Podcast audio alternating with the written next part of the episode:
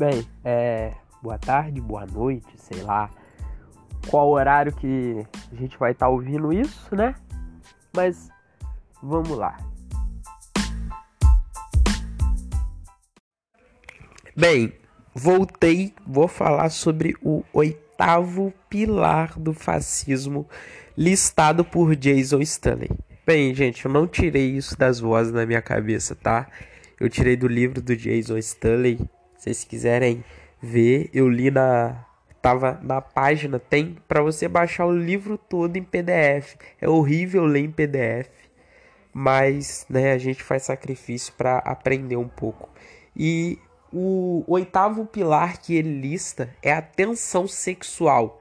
Ou seja, o fascista ele faz a propaganda alta de que o seu opositor é um degenerado sexualmente falando, que são estupradores que querem disseminar sua é, sua sexualidade entre outros. A gente vê isso muito né, na, na questão aqui no Brasil, como Jason Stanley lista, entra também no pilar da verdade que as, eles criam teorias conspiratórias, né?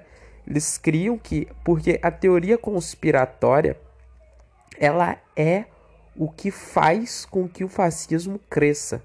É o principal pilar da propaganda. O nazismo, ele é fascista, não ideologicamente falando, mas o modo que se utiliza. O fascismo, ele não é uma ideologia formada. O fascismo, ele é um modo de operar para impor uma ideologia. Entende? O fascismo, ele é mais técnico do que ideológico, né?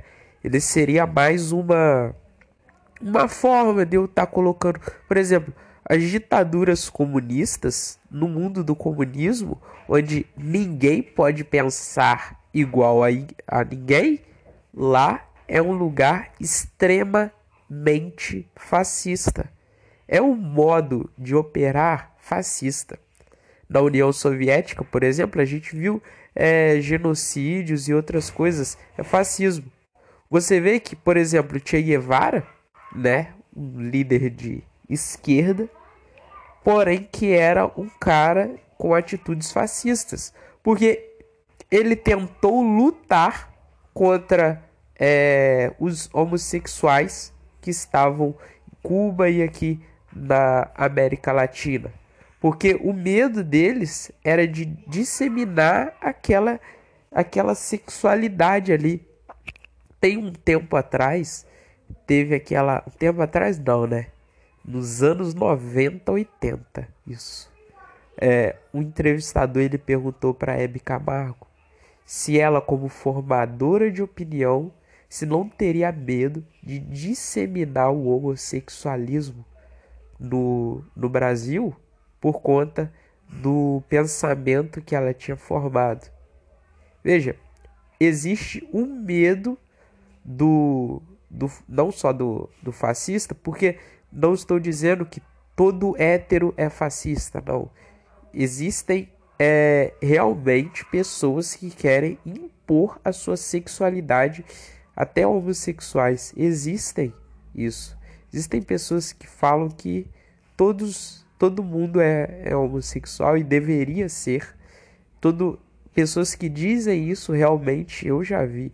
Porém, não é uma grande maioria. Não se entra no mérito de teoria conspiratória isso, né?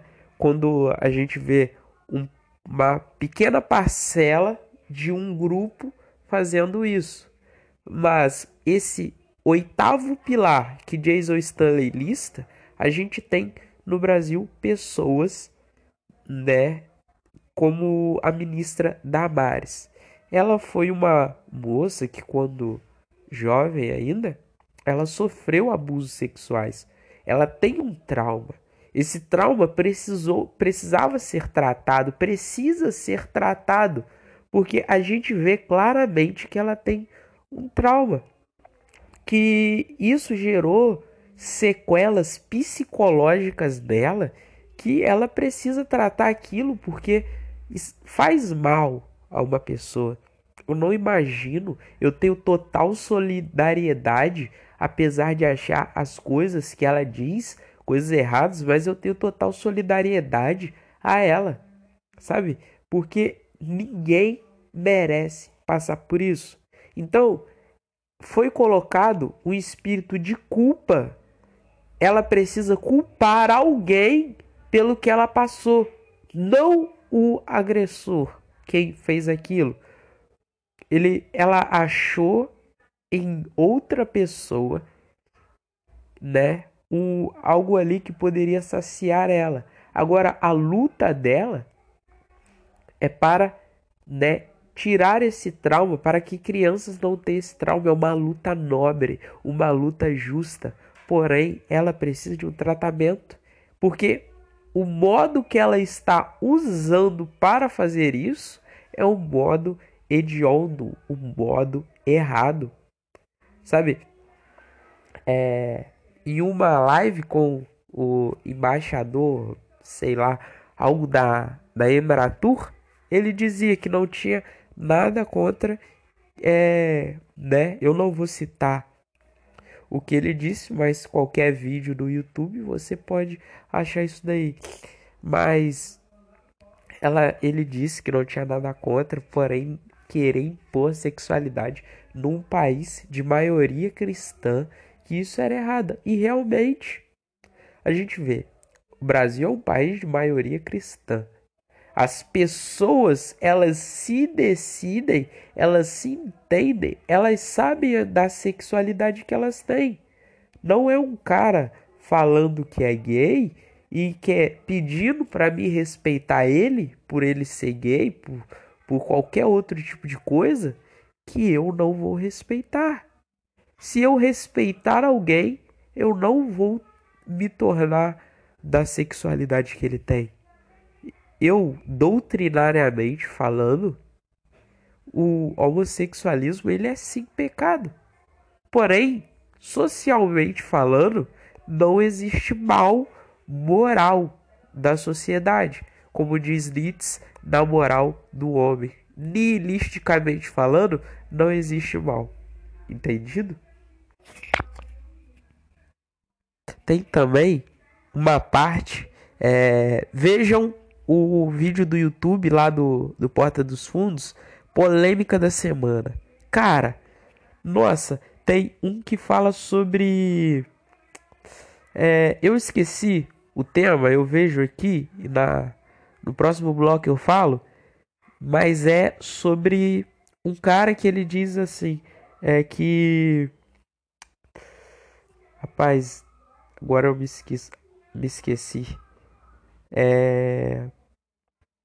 Ah, que não tem nada contra é, os, homos, os homossexuais, mas que ele é contra ao estuprar uma criança. Tipo, eles ligam essas duas coisas, ou seja, todo homossexual é um estuprador. Estão entendendo? É uma coisa que não tem cabimento, que não tem pé nem cabeça. Eles rodam, rodam, rodam, rodam até tentar achar alguma ligação entre homossexualidade e estupro. Isso é uma coisa sem pé nem cabeça.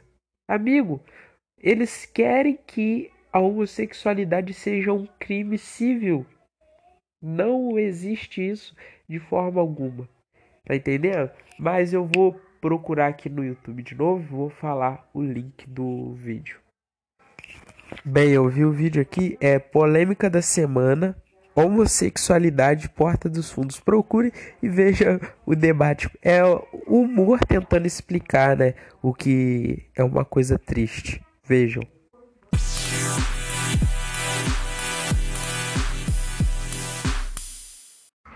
Agora o nono pilar do fascismo. Bem, tipo, o nono pilar ele tem o nome de Sodoma e Gomorra. Ele faz referência ao trecho bíblico, né, de Sodoma e Gomorra, lá em, se eu não me engano, né, eu também não vou ver aqui agora, mas se eu me lembro de cabeça, tá lá em Gênesis 9, né? Sodoma e Gomorra, que no caso Sodoma e Gomorra, eles são duas cidades ou tipo uma cidade e um bairro mais ou menos grande, é como se fosse um distrito, né? E houvesse ali um município, por exemplo, aqui de Três Rios, se tem Três Rios e bem posta. Por exemplo, lá Rio de Janeiro, Sodoma e Gomorra, no caso seria Rio de Janeiro e aquela área ali de, de Rocinha, entende? Então, é uma cidade e meio que uma subcidade. Sodoma e Gomorra, ela diz o que? Ela separa as pessoas pela região delas. Ou seja, uma segregação regional. O que diz? As pessoas que têm os valores do campo, ou seja, as pessoas que vivem em áreas do campo, são bem mais melhores, são melhores do que as pessoas que vivem nas cidades. Isso me lembra muito quando eu vi, né, que dizia que tipo as pessoas que moram nas cidades, nas, principalmente nas favelas, porque as pessoas que moram em áreas nobres são pessoas que no caso teriam mais dinheiro e elas podem se sobrepor diante das pessoas mais pobres, das pessoas mais carentes. Você vê a teoria malthusiana, que é a teoria de Malthus. Malthus ele diz que o, os alimentos eles crescem em projeção geométrica. E o. Peraí, de, deixa eu ver aqui. Ó.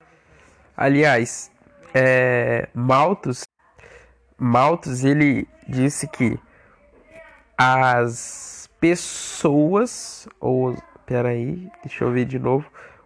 A população cresce em projeção geométrica e os alimentos em projeção aritmética, ou seja, a população ela cresce mais que os alimentos. Logo, daqui a um tempo, se a população crescesse da mesma densidade, não teria alimento suficiente para toda a população. A gente vê o que? Ele entende que quanto mais pobre você é, mais filho você tem.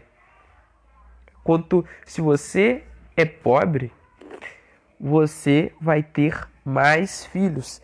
Então ele era um cara que ele era contra o, os pobres, contra essa parcela da população que vivia em comunidades. Quando Malthus ele diz isso, é realmente isso a gente para e pensa: a pessoa ela é pobre porque tem filho ou tem filho porque é pobre? Malthus ele dizia que era é pobre porque tinha filho, quando na verdade o, o pobre ele tem uma tendência a ter mais filhos do que o rico. Você pode ir na África, por exemplo, por conta de vários aspectos, vários aspectos, as pessoas elas têm mais filhos do que num lugar rico, por exemplo, como o Japão, como a, a Finlândia, como a Islândia, como a própria Alemanha.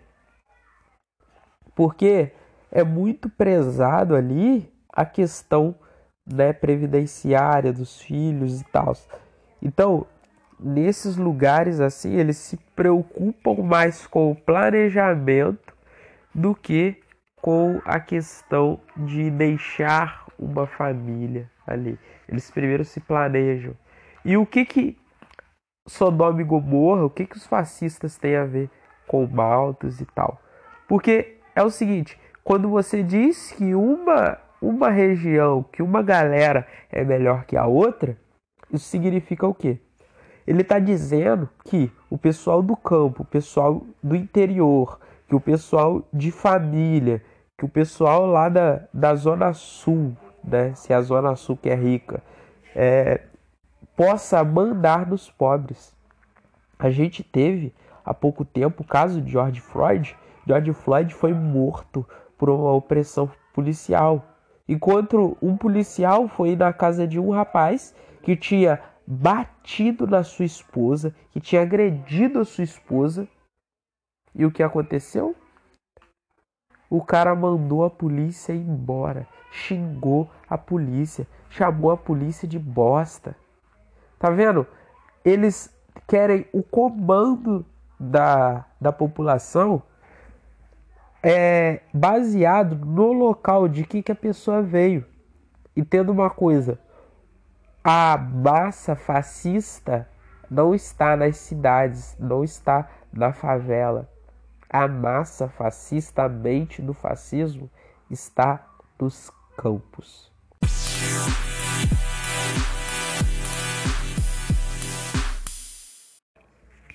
Bem, o último pilar do fascismo, eu vou dizer para vocês que eu tomei um bloqueio no Facebook por causa desse último pilar do fascismo. Não porque eu agi, mas por um comentário que eu fiz. Foi, gente, eu tô gripado, por isso que eu tô falando com voz nasalada, meio assim. Mas tá todo mundo gripado, né? Virou o tempo. Mas eu tomei esse bloqueio no Facebook porque a menina tinha colocado lá falando sobre é, trabalho e tal. E eu escrevi: O trabalho liberta. Você não, não entendeu porque o trabalho liberta é uma frase e foi colocada como discurso de ódio. Bem, eu coloquei em alemão. Em alemão, o trabalho liberta significa Arbeit macht frei que é o que está escrito no livro do Jason Stanley, Arbeit macht frei, que significa o trabalho liberta. O discurso do fascismo é esse: o trabalho liberta, é meritocracia na veia do pessoal. É isso que é o trabalho liberta. Os brancos americanos, eles dizem que os negros, eles não têm coisas boas, não têm né, riquezas, porque eles são preguiçosos. Vejam isso, e isso também acontece no Brasil. É, a gente viu casos que pessoas falando que os quilombolas eles são é, se vitimizam que não sei o que e que os quilombolas se eles trabalhassem que eles estavam ricos tá entendendo é, é uma grande massa uma galera que quer ser rica né? E quando vê o, o pobre, diz que aquilo ali é preguiça. A Arbeit Martin Fry, ela ficava no, nas paredes, nos muros, em toda ali é, na Alemanha, no, nos campos de Auschwitz. No campo de Auschwitz, tava lá no, no portão escrito Arbeit Martin Fry. Sabe o que eles faziam na época do nazismo? Eu não sei se pode falar nazismo no, no podcast, porque no YouTube não pode. Aí aqui no. Depende da plataforma que você estiver escutando também. Mas algumas não podem, né? Mas no nazismo eles diziam que os judeus, que os pessoal que eles perseguiam eram preguiçosos, que eles não mereciam ter poder e que os outros eram superiores. Ocorria a eugenia ali claramente. Eugenia é a ciência do racismo. Bem, aí eles encontravam que falavam que ah tal que é preguiçoso. Então eles levavam os judeus para o campo de concentração, pediam para eles cavarem buracos, pediam para eles trabalharem, entre aspas, dizendo que e estava escrito isso, trabalho liberta. Porém, esses judeus, eles trabalhavam, trabalhavam e não eram libertos. Alguns historiadores dizem que aqueles judeus ficaram malucos, que eles ficaram doidos, que eles não sabiam o que fazer e trabalhavam, trabalhavam e não eram libertados por conta de que o, o fascismo misturado fascinazismo, ele é uma da, das armas mais perigosas do mundo e que precisamos saber identificar para que isso nunca mais aconteça. Então, você vê quão hediondo é essa esse modo de operar, quão hediondo é a ideologia nazista. Como o nazifascismo é perigoso. Eles taxam o outro grupo como um grupo preguiçoso. Traduzindo para o português claro, é quando alguém diz que acabou a mamata. Isso eles estão dizendo em alemão Arbeit macht frei. Eles estão pegando para si a teoria nazista de que as pessoas que não conseguem nada na vida é porque elas são preguiçosas. Amigo, a maioria das pessoas que são milionárias, bilionárias no mundo foram porque as famílias que controlam o mundo quiseram. Porque essas pessoas já nasceram ricas e só manteram a fortuna da família. É a verdade, cara. É a verdade. É muito difícil, é uma exceção à regra. Alguém se dar bem na vida quando nasceu com a vida toda errada, toda ferrada. É muito difícil. Muito difícil. Você não pode querer que a vida da pessoa mude do nada. É isso que eu digo quando eu falo que a meritocracia não existe. Porque eu estudo pra caramba. Estudo em busca de ver retorno. É claro que eu vou ter retorno. Sim, vou ter retorno. Porém, eu vou ter que estudar mais do que outras pessoas eu vou ter que me empenhar mais do que outras pessoas. Eu ouvi já histórias de, de pessoas que se formaram. Algumas pessoas precisaram passar fome para se formar, enquanto outras foi só seguir a vida e ia para a faculdade de carro que os pais pagavam a faculdade, pagavam tudo. Aí eu te pergunto, amigo, que meritocracia é essa? Que meritocracia é essa? Enquanto na corrida estiverem pessoas na frente das outras, a meritocracia ela não existe.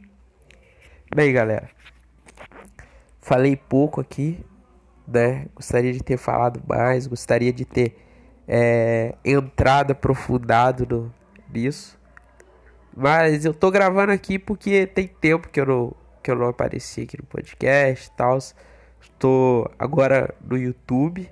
Dá uma força lá no canal, se inscreve no canal, deixa o like, né? Eu vou começar agora a trabalhar com videocast também. Ou seja, eu vou tentar, eu ainda estou procurando uma plataforma e que eu grave o vídeo e o áudio ao mesmo tempo, né? Mas eu vou achar se Deus quiser. E tô aberto aí para entrevista. Quem quiser ser entrevistado aí, galera, porque eu já tenho mais quatro pessoas aí contando. E uma coisa que o Jason Stanley ele disse que é muito legal, que as, eu acho que vocês devem estar se perguntando, mas e as outras coisas? Por que, que você só tá falando mal daquilo que se daquilo que te convém? Eu falo, cara, porque é isso que me convém. O podcast é meu, eu falo o que me convém né? Se você quiser ouvir o que te convém, eu falo lá no YouTube, falo no meu no, no meu Facebook, eu falo o que convém aos outros. No meu podcast, no meu Twitter, eu falo o que eu quero. Falo o que vem na minha telha. Se não gostou, não ouve, não me siga. Entende? Mas é, ele diz que a gente precisa diferenciar as coisas más porque o fascismo, ele é uma coisa muito má, mas ele não é a única coisa má que existe, e nem a coisa mais má que existe. A gente precisa diferenciar o mal para a gente poder estar tá combatendo o mal. É isso aí, galera. Tenham uma boa fim de quarentena. Que essa quarentena acabe logo para que a gente possa se ver, se abraçar e tá seguindo nesse podcast, nessa plataforma maravilhosa que é o Anchor, o Spotify, o Apple, Spotify, Apple Podcasts, o Google Podcasts e várias outras plataformas. É isso aí. beleza? E bom dia, boa noite, boa tarde, como diz. E se caso a gente não se veja, durmam bem.